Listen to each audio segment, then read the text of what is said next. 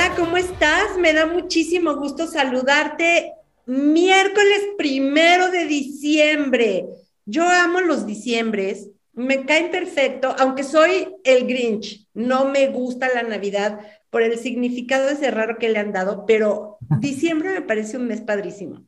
Aunque siempre he pensado que el año no empieza ni acaba, que en realidad solo es como un año por el tema fiscal, pero no porque empiece y acabe per se, porque el año puede empezar o acabar en cualquier momento, ¿no? El tema es que no se vale el 31 de diciembre llenarnos la boca de uvas esperando que el primero de enero la vida cambie y nos comemos la uva y hacemos un propósito y otro y ¡ah! Me está dejando. Y para el 6 de febrero comprobado está que para el fin de semana del Super Bowl hemos olvidado el 80% de los propósitos que nos hicimos y por eso hoy, en miércoles de podcast, porque no solo de casa te cambias, tenemos al sensei de la planeación estratégica del karate do, del do, de, de, la gestión de cambio organizacional, este, aparte entrañable amigo que nos conocemos desde que yo era muy chica y ella era grande. qué buena, qué buena manera de decirlo. Mi querido amigo Genaro Torres, que es socio fundador de GTC Consulting, que yo lo conocí cuando él empezó a hacer clima, desarrollo organizacional. Yo decía, ¿cómo puede hacer esas matrices tan complicadas? Y de pronto se fue a San Diego y se certificó entre la Federación Internacional de Coaching y con la Universidad de San Diego y se empezó a hacer todo un personajazo en el mundo, pero además, ¿qué creen? Escribió un libro padrísimo que se llama Do, de o basado en todas las disciplinas y mira que es fortaleza mental que el sensei ha adquirido con la práctica del karate do y esto me mata de la felicidad porque es el camino de la mano vacía. El camino de la mano vacía va muy de la mano con el principio fundamental del budismo de que el Apego es igual a sufrimiento, por lo que eh, aplica la impermanencia, la insatisfacción y el vacío de self. Genaro, bienvenido. Muchísimas gracias por haber aceptado mi invitación el día de hoy. Cuéntanos un poquito acerca de ti, tú mismo, de tu viva voz. Un honor, Sandra, un honor estar aquí con ustedes y en este mes de autocalibración que es un gran, aún estamos en momento de recalibrarnos y seguir avanzando y pues ya, ya me presentaste algo que les puedo, puedo agregar a lo que acabas de decir. Es que curiosamente a lo largo de mi carrera sí estudié ingeniería industrial, hice una maestría en ingeniería, eh, me enfoqué mucho en el desarrollo de negocios, me sigo desarrollando actualmente, estoy en el IPADE, pero lo que es interesante es que la disciplina que aprendí desde que tengo cuatro años, que es el Karate Do, ya, por más de 10 años, que es el Yaido, que es el camino de la espada, y el Kendo, que es la esgrima japonesa, pues me han venido formando y cuando me doy cuenta y hago reflexión de qué ha marcado mi vida y qué ha marcado los resultados que he dado tanto a nivel personal como a nivel de negocio, me doy cuenta que tiene que ver con las enseñanzas que aprendí en el dojo, que es precisamente el estudio donde practicas artes marciales. Entonces, de ahí nace que mucha de mi esencia tiene que ver pues con el, con el Bushido, que es el código samurái del guerrero, es el código del guerrero, tiene que ver con mucho esta, esta filosofía que tú comentas, que viene del Tao, Do significa el camino, el arte. Por eso, cuando escuchas Karate Do es el camino de la mano vacía, o cuando escuchas Shodo es el camino de la caligrafía porque es entregarte en cuerpo, mente y espíritu a tu propósito de vida. Esto es vivir intensamente tu arte, tu camino. No todos lo logran, pero elevar el nivel de conciencia de qué estoy haciendo y cómo este do me va acercando a mi camino a la felicidad, que la felicidad no es que todo me salga bien, es cómo disfruto mi camino. ¿No? ¿Cómo aprendo a disfrutar mi camino? Incluso en la crisis. Y va a haber gente que me diga, ay, si ¿a poco disfrutas el camino de la crisis? No, hay momentos que no, que no se están disfrutando, pero ¿qué reflexión haces de esto, cómo te está transformando y cómo decides usar esto que estás viviendo en el hoy para catapultarte en el mañana? Exacto. Fíjate que a nuestro, a todos nuestros amigos les va a gustar más que platiquemos de esto, a que platiquemos de planeación estratégica y lo vamos a casar con unas preguntas bien padres. Fíjate que justo ayer con mi coach este, estaba teniendo un podcast porque porque esto ya estamos acercándonos a fin de año, queremos hacer el plan. ¿Cómo vamos a romper el plan? ¿Cómo vamos a ejecutar el plan? Y al final del tiempo, del momento, me dijo, tú eres experta en ver la parte de la visión del plan. La parte de la visión del plan pocas veces tiene que ver tanto con los KPIs, con la bla, bla, sino con Simon Sinek lo define con el core, con el propósito, con el, con el halo de servicio del negocio. Y él dice que todas las empresas tienen que tener un Chief Visionary Officer en lugar de un Chief Executive Officer, porque el Chief Executive Officer se va a enfocar en la operación y el Chief Visionary Officer se va a enfocar en la visión, en el porqué, en la contribución, en cuál es el bien mayor que estoy persiguiendo al hacer esto. Y es un gran libro que lo recomiendo que se llama The Infinite Game y es de Simon Sinek. Y fíjate que viene mucho al caso con tu pregunta pivote. ¿Cuál es el origen de los resultados? O, Genaro, en otras palabras, ¿qué es vital para dar resultados? Que esto es algo que yo considero que es como la raíz de lo que es la virtud y tiene que ver con tu persona.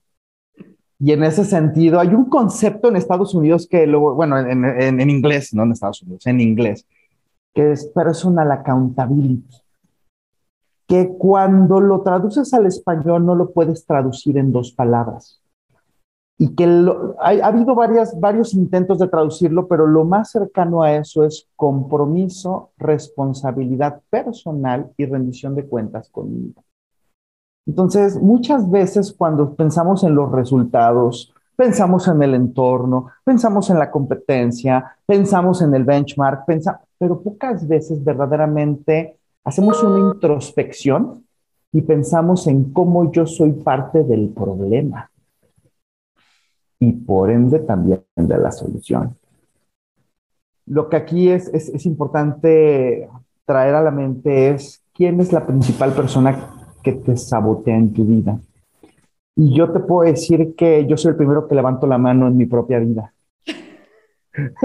y entonces ese es el origen de los resultados, porque ¿qué es lo contrario al, a este compromiso, responsabilidad de, personal y rendición de cuentas conmigo mismo? Que significa me rindo cuentas aunque nadie me esté viendo, aunque nadie esté cerca, porque es un tema que me define, pero esto es un nivel de conciencia alto, porque incluso yo te puedo platicar en todos los años que he hecho diagnósticos organizacionales o que hay una introspección de la persona, cuando se le pregunta a la persona, oye, ¿qué crees? ¿Cuál crees que es el, que, es el origen para darle solución a X problema?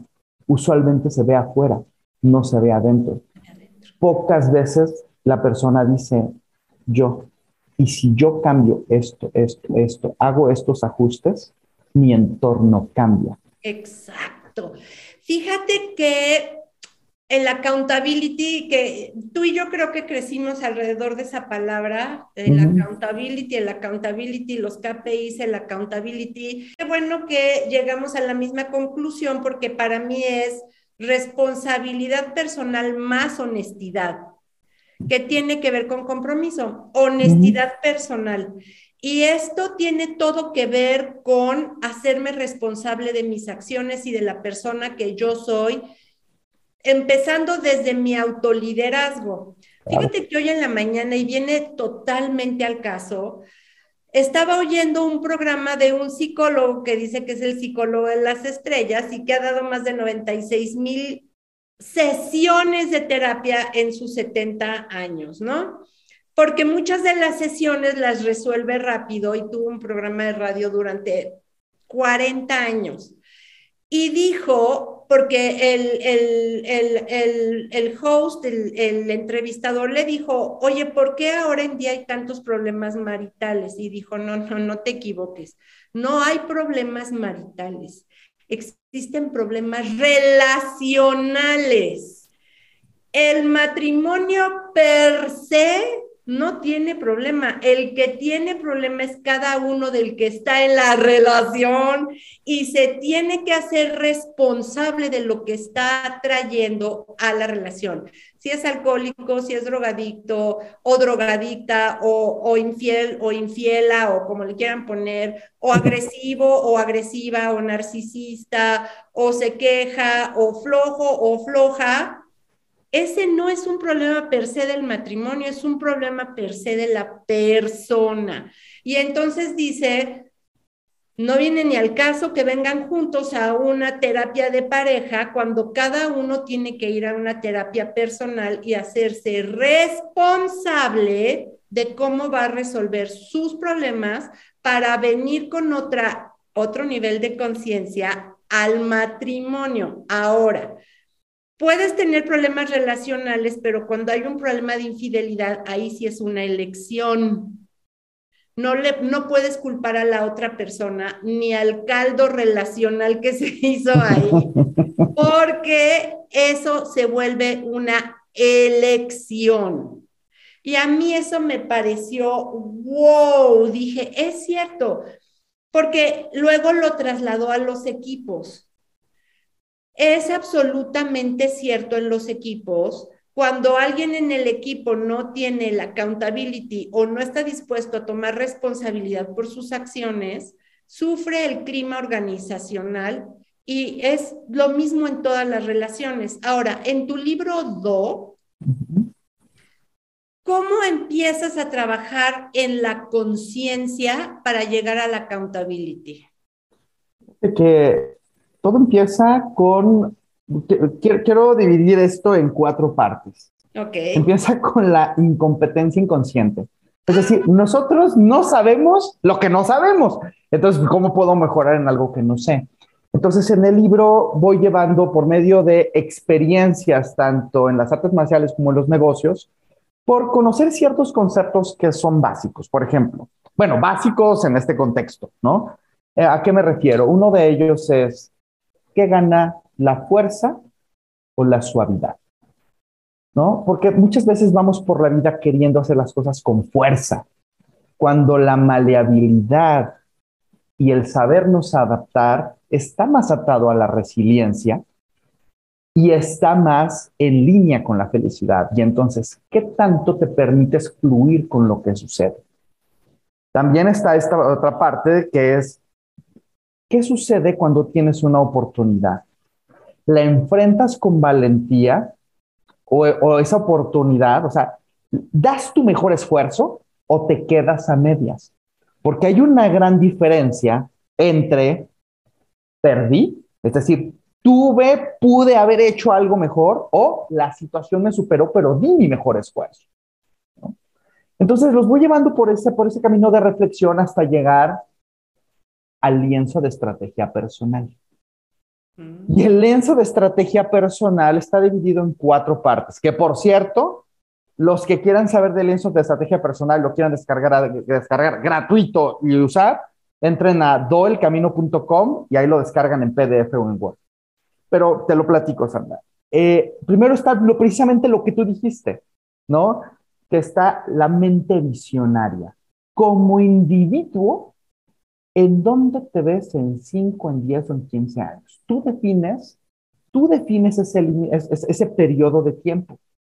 Pero el arte está en cómo lo describes en 35 palabras, enfocándote solo en lo vital, en primera persona y en presente. Es decir, en el 2027 y soy un hombre eh, entregado a mi familia, con una red profesional de, contactos, de mi plena confianza con las cuales crecemos en los negocios y en la amistad. Eso es una visión. En presente y en 35 palabras. ¿Ok? Bueno, eso es una parte. Y luego, ¿para qué te levantas todos los días? ¿Cuál es tu propósito? ¿No? Simon Sinek habla mucho del, del why, ¿no? Del por qué. Sí. Bueno, ¿y cómo describes eso en ocho palabras? O sea, ¿para qué te levantas todos los días? ¿Y cómo lo puedes decir en tan solo ocho palabras? Y a lo mejor yo puedo decir, ¿para qué me levanto todos los días? Para tener un impacto positivo en mi entorno. Eso es un, eh, o sea, es ese, ese, pero, pero ahorita yo lo estoy diciendo así como dicen en, en Jalisco a quemar ropa, pero es, pero requiere reflexión. Y después viene en esa mente visionaria cuáles son tus valores, cuál es tu código de honor. Porque muchas veces vamos por la vida y no los tenemos claros o son valores deseables, pero ¿cuáles son esos valores incuestionables? ¿Con los cuales tomas decisiones, eliges pareja, tus mejores amigos, contratas gente si eres empresario o emprendedor? Que la gente los tiene o no los tiene. Tú los tienes o no los tienes. Y usualmente son tres o cuatro, exagerando siete. Exagerando. Exagerando mucho. ¿Se me explicó? Y esa mente visionaria, obviamente te da rumbo, te da norte. Y de hecho, me, llama mucho la atención porque muchas veces grandes empresarios, y te digo empresarios de, de empresas transnacionales, imaginan el crecimiento del negocio en distintos mercados, cuál va a ser la ventaja competitiva. Están pasos adelante a nivel empresarial, pero cuando les preguntas, ¿qué quieres? Como persona, o sea, ¿qué quieres simplemente? Les cuesta trabajo decir qué quieren en el terreno personal, porque su tiempo y su energía se ha volcado sobre la organización y la profesión, y se dejó de ver al individuo. Y desde ahí nace el personal accountability, porque no solamente es dar resultados, es dar resultados, pero ¿cuáles son tus prioridades? Exacto. Se vale que digas, mi prioridad es mi negocio sobre mi familia, pero el, y si lo estás haciendo a conciencia, cada quien.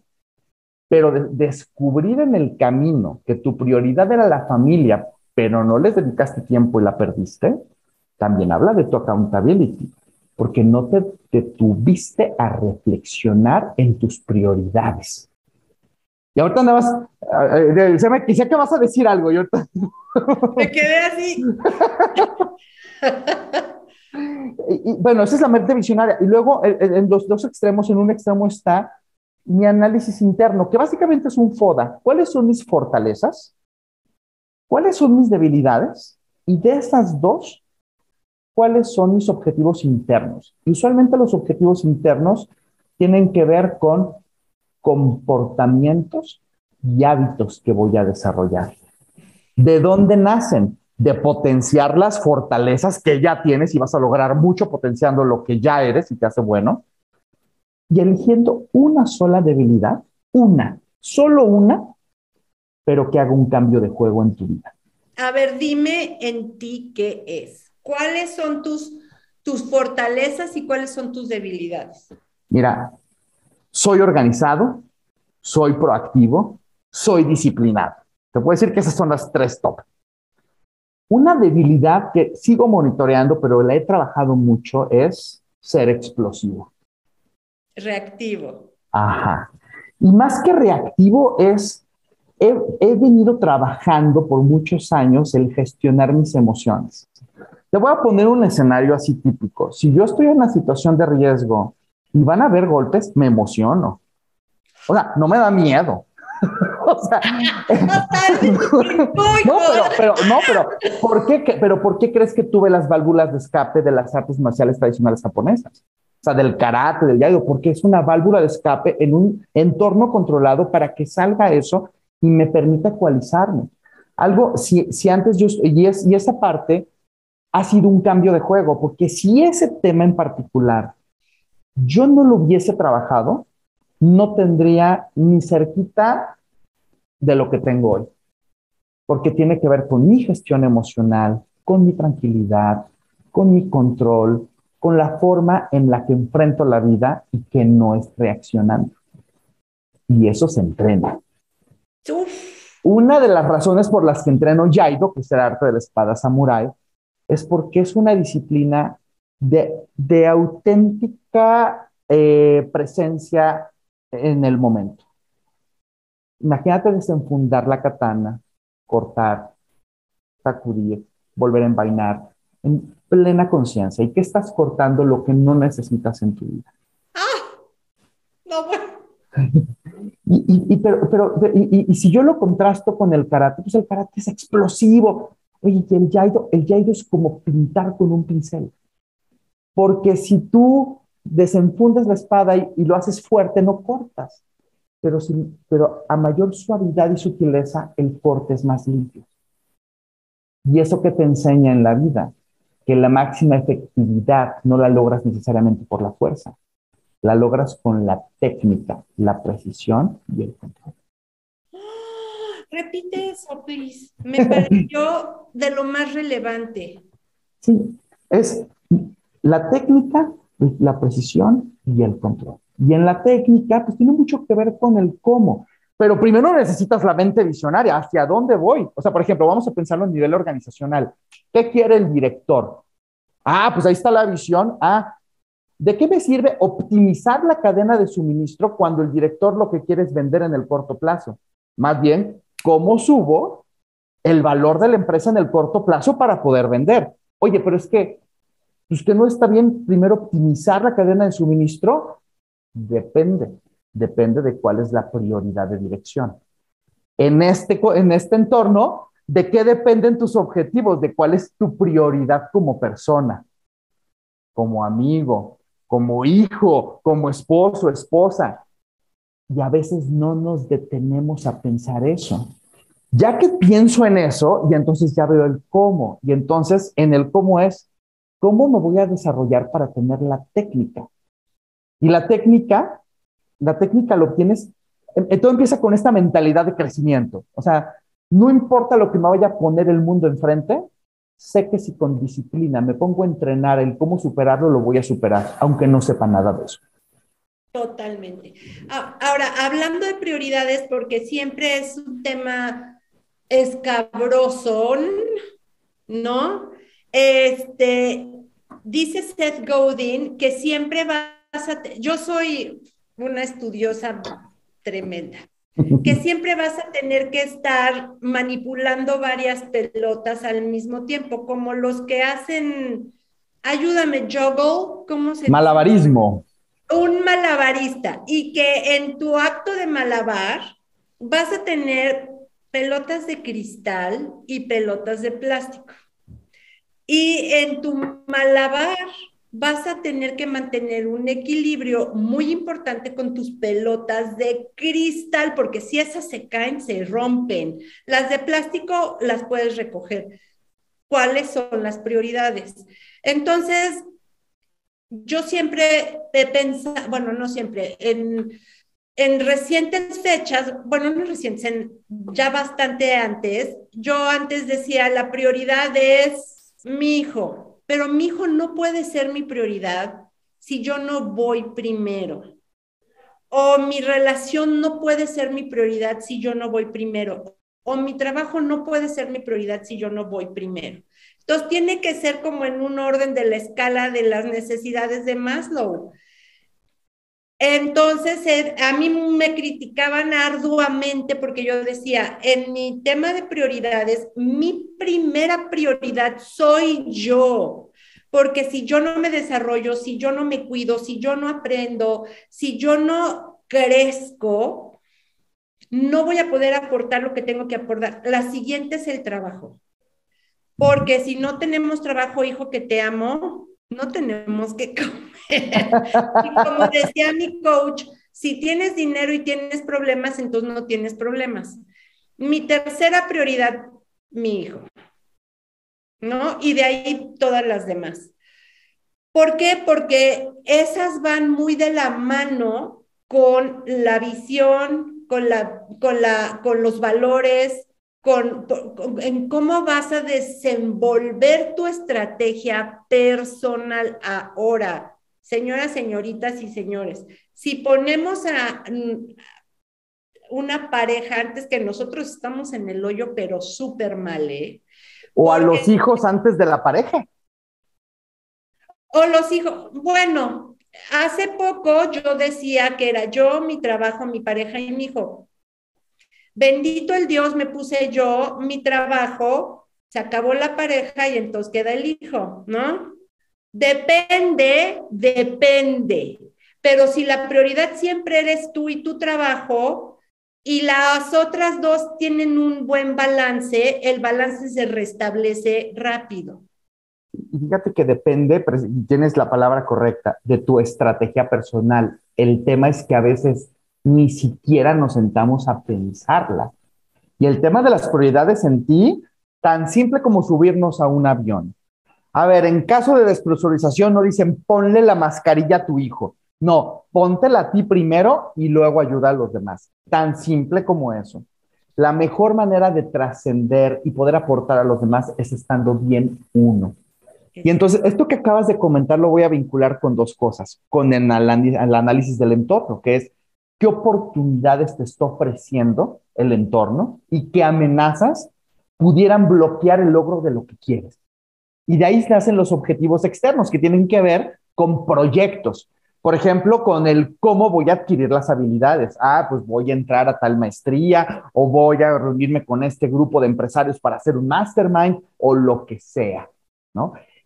Y, ahora sí, llegando al tema de prioridades, Sandra, de hecho, Jim Collins, el autor de Good to Great, to Build to Last, y una maravilla en temas de gestión y eh, de negocios, eh, dice, el que tiene más de tres prioridades no tiene ninguna. Entonces, por eso es importante elegir las pelotas. Oye, es que yo puedo malabarear 15.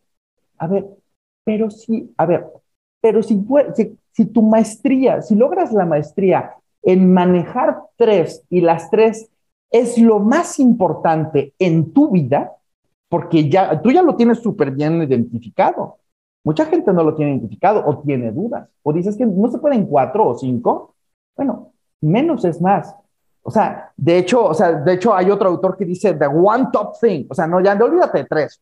¿Y cuál es el pivote? ¿no? Y eso, aunándolo a, Wilfredo Pareto, este gran amigo italiano del 2080, a ver, es que esas tres van a representar el 80% de tus resultados, o 10, 90, 30, 70, no importa. Pero tu tiempo y energía dedicada a esas prioridades van a tener un retorno exponencial. Rite, tu retorno a la inversión de tu tiempo y esfuerzo. Y, y entonces, ahora sí, ya les platiqué de las tres partes del lienzo, ¿no? Del lienzo, la mente visionaria, en el, análisis interno, análisis del entorno, y luego viene la parte más bonita, que es el enfoque y la ejecución. Porque nada va a suceder si nada más nos lo imaginamos. o, si, armamos un super lienzo, ¿no? Pues entonces, y de hecho hay, hay una parte ahí en donde yo hablo acerca de afirmaciones hay personas que no logran ver el potencial de una afirmación bien establecida. Uy, sí. O sea, y yo les puedo decir que tiene un gran poder. O sea, en su simplicidad las afirmaciones son como un nuevo software que instalamos en nuestro ser para operar de mejor manera. Y, las, y las afirmaciones precisamente pues tienen que ver con tienen cinco características, cuatro, voy a decir cuatro características. Representan un reto. Las escribes en primera persona. Em, tienen un lenguaje positivo. Y algo, y algo que es, que es este, y algo que es fundamental es que tienen, o sea, son proactivas y no necesariamente representan algo que eres hoy, pero es algo en lo que te quieres transformar. Por ejemplo, ¿Te acuerdas que yo te decía, soy explosivo? Pues, alguien puede decir, ah, mi afirmación es, no soy, no seré explosivo. No, porque empezaste con no, porque está enfocado en el futuro. No, dilo en un lenguaje positivo y que te empiece a transformar desde hoy. Disciplino mis pensamientos y emociones para enfocarlos en solución. Eso tú me lo enseñaste hace mucho tiempo y se me quedó tatuado así. Y me decías, es que y, desde ese momento busca cambiar la palabra con la connotación negativa por una connotación positiva y aunque le tienes que buscar más caminos, tiene un impacto emocional y mental brutal. Claro, o sea, hay programación neurolingüística detrás de eso, porque las palabras impactan en nuestras emociones y eso va a impactar en nuestra forma de actuar y de dar resultados.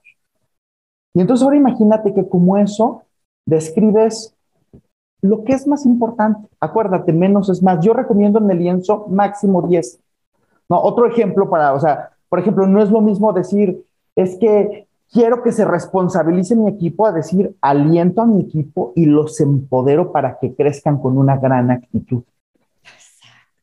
O sea, y ahora imagínate que eso no se queda solamente en el lienzo, sino que digo, a ver, este de mi equipo lo voy a poner y lo voy a enmarcar en mi oficina y es lo que voy a estar viendo todo el tiempo. Y este de disciplinar mis pensamientos lo voy a tener en mi agenda que abro todos los días en la página número uno. O sea, y entonces, ¿cómo te estás reprogramando con esto y cómo te estás recordando cuáles son esas afirmaciones que te van programando para ir avanzando y lograr lo que quieres? Y ojo, ¿eh? No estoy diciendo que porque tienes las afirmaciones el mundo cambia.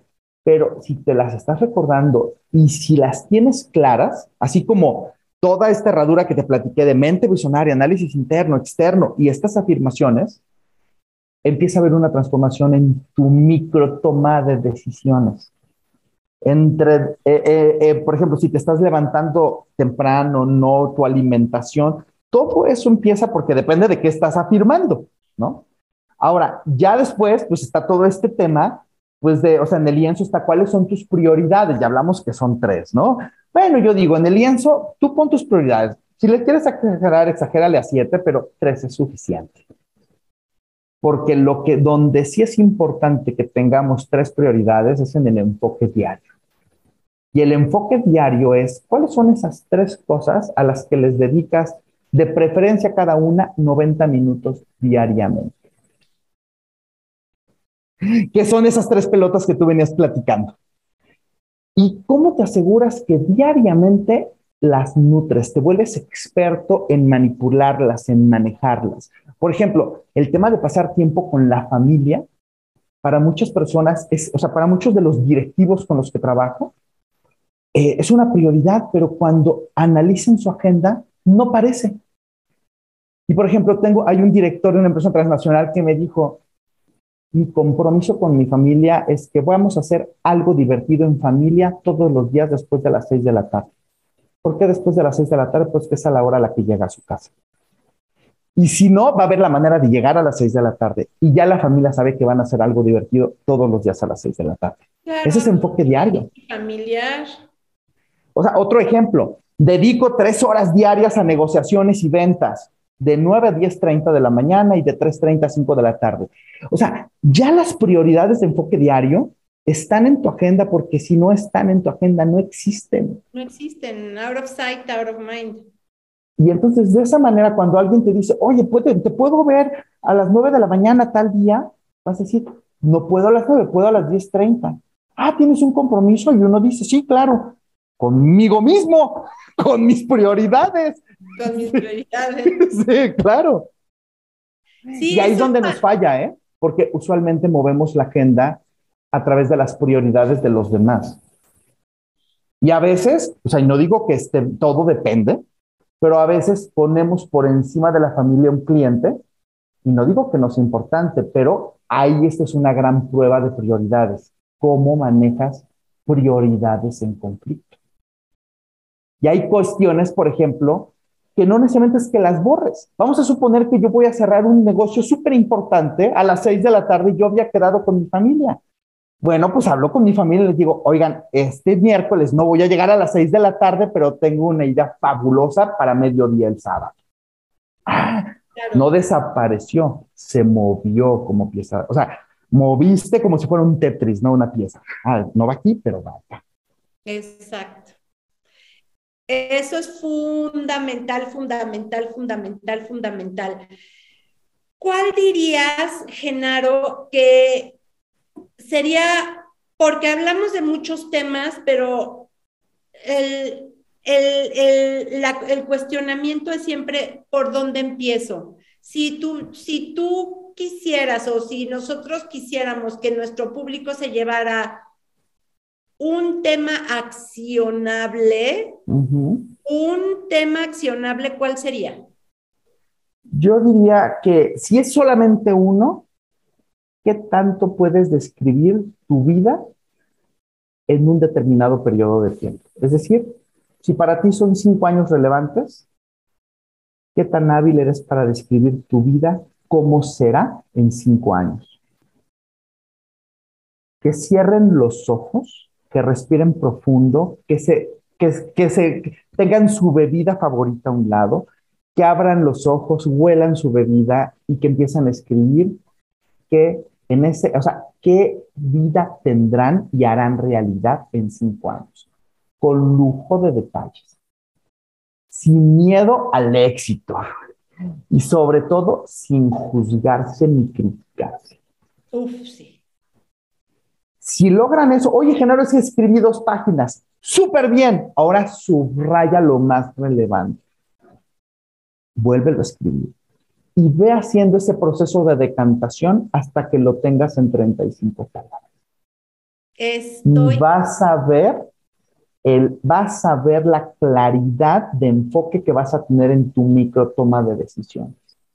Pues fíjate que ahí coincidimos al 100%, porque yo soy una fiel creyente de la visión a cinco años en lo personal, expresada en primera persona, en momento presente, pero que también tenga un elemento cuantificable y que sea no es porque seamos conformistas, pero que sea realizable. ¿Para qué? Para que sea ejecutable. Porque no es, si voy a poner en Facebook que me llegue dinero todos los días y no voy a hacer nada, ¿no? Pero sí expresarla en el presente. Es diciembre de 2026 y estoy súper feliz porque eh, tengo hoy ahorrado esta cantidad que la generé a partir de tal.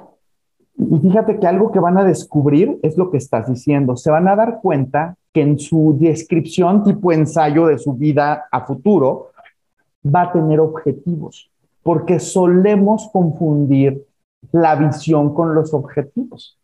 Y entonces en los objetivos hay entra un concepto que muchos de los que nos están escuchando seguramente conocen, que son los objetivos inteligentes o SMART. Que yo les hice una pequeña adecuación, o sea, la S de specific, que los objetivos sean específicos. Measurable, que sean medibles. Actionable, ahí yo decía, que sean accionables, o sea, que sean tan específicos que queda muy claro lo que hay que hacer.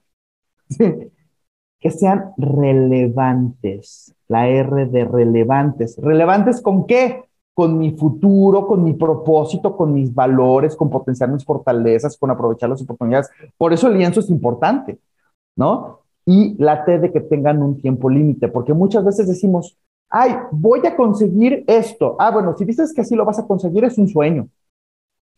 Pero si a ese sueño le pones una fecha límite, ya creaste una meta. Pero si a esa meta la haces específica, medible, accionable, relevante y, con, y, con, un tiempo límite, ya tienes un objetivo. Y ese objetivo, y a través de ese objetivo ya tienes un plan de acción. Entonces, incluso si me regreso, Sandra, obviamente hagan ese ejercicio, pero otra manera es, de verdad, descarguen el lienzo y llénenlo. A la manera, o sea, el lienzo, hoy lo platicamos, pero el lienzo los va llevando de la mano. ¿Quieren profundizar en el lienzo? Tengo un podcast que se llama Virtudes en Acción. Ahí paso a pasito, en podcast de ocho minutos, también los voy llevando. ¿Quieren profundizar más? Lean el libro, Do el camino del crecimiento continuo. Y quieren apoyo, escriban en Instagram en genaro-tc y les respondo. Entonces, vuélvenos a decir dónde descargamos el lienzo. En www.doelcamino.com y ahí es la página del libro y abajo van a ver una parte que dice lienzo, estrategia personal, PDF Word, lo descargan. Ahora, si nada más le dan clic y lo descargan. Está, es gratuito, abierto al público. Y, y, precisamente, Sandra, o sea, creo que esto, esto es relevante porque vamos por la vida y y a veces no nos detenemos a reflexionar en nuestra estrategia personal. Me acabo de reunir con un, con un empresario de alta tecnología.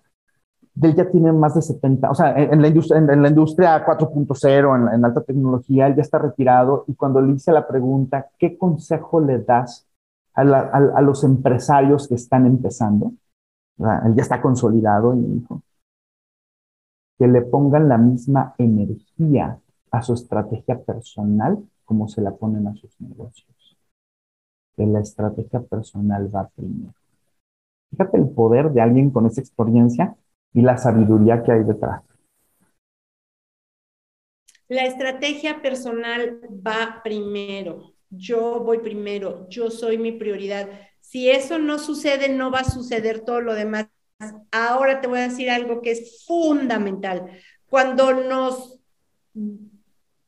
tiran, nos caemos, la vida nos pone una caída desde un acantilado sin paracaídas. Si no tenemos estrategia personal, oye, el golpe va a ser durísimo.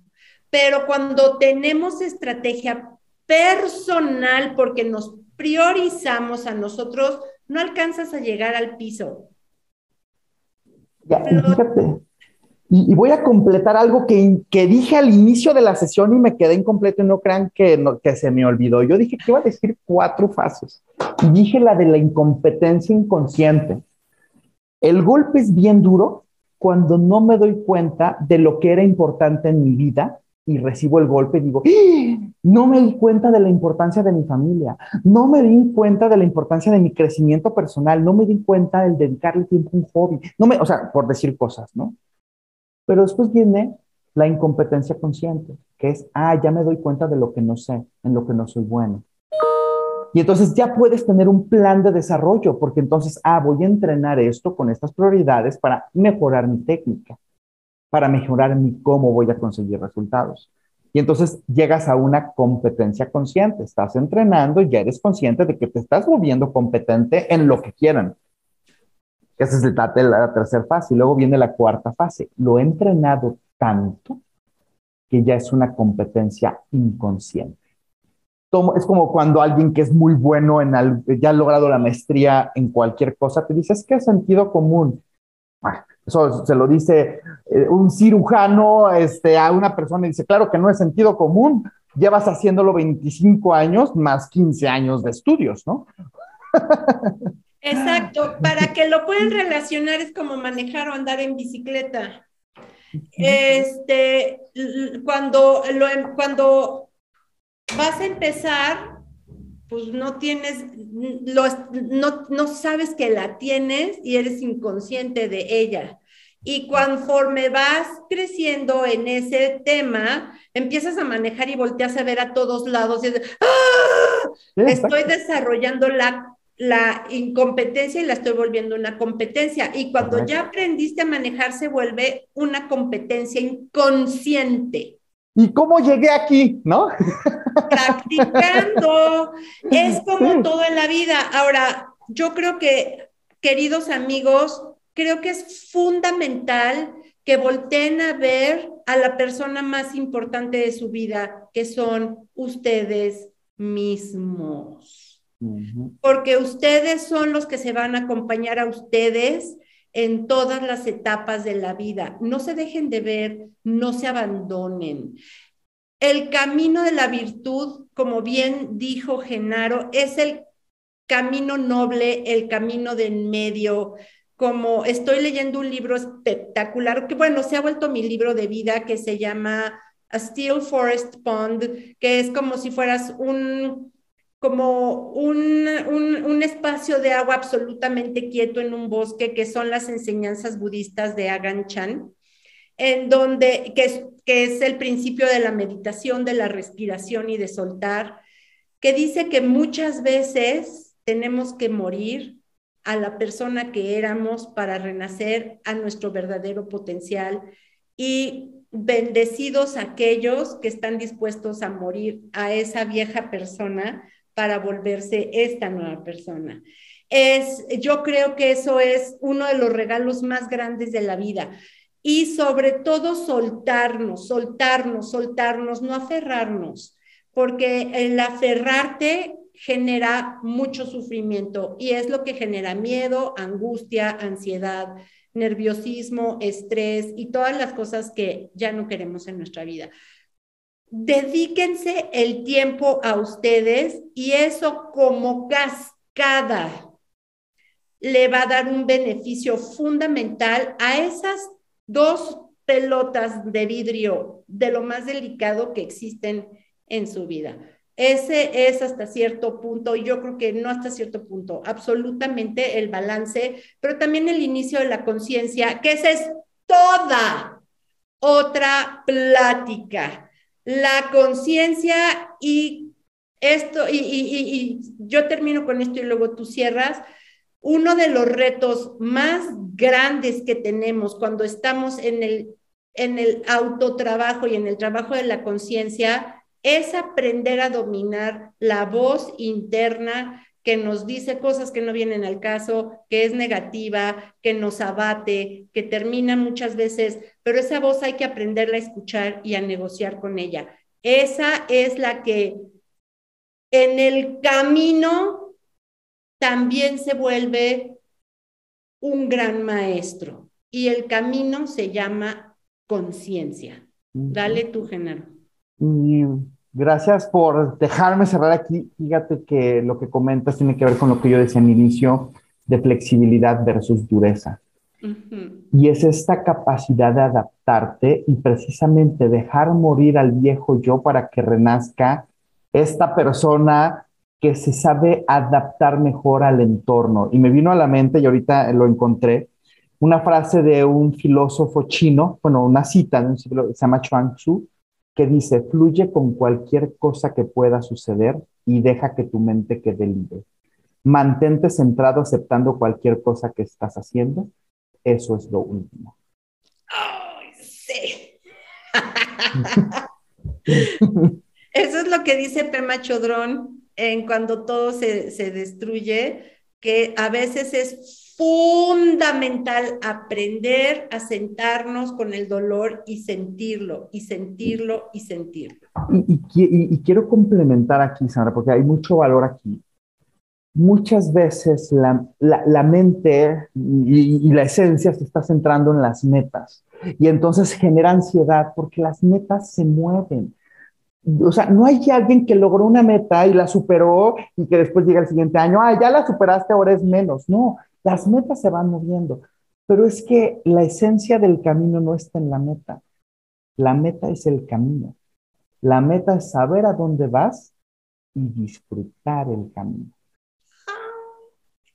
Los dejamos con esto, disfruten el camino porque no solo de casa te cambias, disfrútense, ámense, platíquense, procúrense, crezcan, conózcanse, si les interesa conocer más de este apasionante mundo de el yo soy, quién soy, cuál es mi visión, cómo lo logro, qué hago, bajen el libro, bajen el lienzo y si tienen cualquier pregunta ya saben que por favor búsquenme 55 40 49 6686. Sandra Hendrix en las redes sociales. Me va a encantar saber de ustedes. Ábranos la puerta de su casa para que nosotros los podamos eh, dar tips y consejos para que tengan una vida más saludable y orientada hacia ustedes mismos. Genaro, muchas gracias. Con el alma te lo agradezco. Qué gran plática. Vamos a ver que seguimos conectados como, como ese viaje a Tijuana que platicamos como 500 horas y, y, fue entre lágrimas y reconstrucción. Pero gracias este, por siempre estar. Gracias. Un honor y con mucho cariño a toda la familia Colhuelvan. Gracias amigos, hasta luego. Bye. Bye.